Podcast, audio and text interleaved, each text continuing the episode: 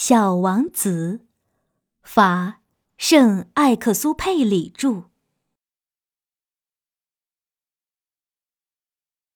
小王子》的叙述者是一个飞行员，他从小就不被人理解，直到他的飞机在撒哈拉沙漠出事，遇到了小王子，才遇到了真正的知己。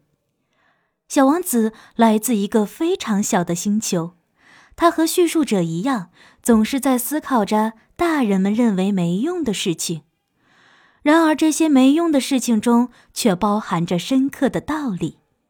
大人们往往因为被物欲冲昏了头脑，而忽视了这些道理，这也就造就了他们和孩子之间有了一道不可逾越的鸿沟。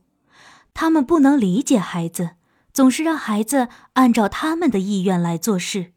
结果使得孩子和大人之间的距离越来越远。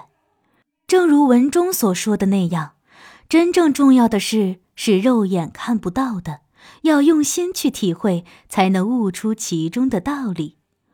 无论你是一位成年人，还是一个孩子，或者是处于其他年龄段的人，《小王子》这本童话书都会帮你在喧嚣的现实社会中净化心灵。感悟人生。如果你是一位成年人，想一想，你是否勇敢的承担起了自己的责任？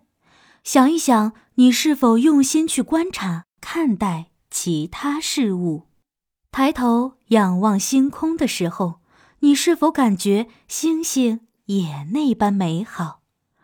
如果你是一个孩子，那么你所拥有的事物都是独一无二的存在。请你学会如何珍惜，学会好好去爱。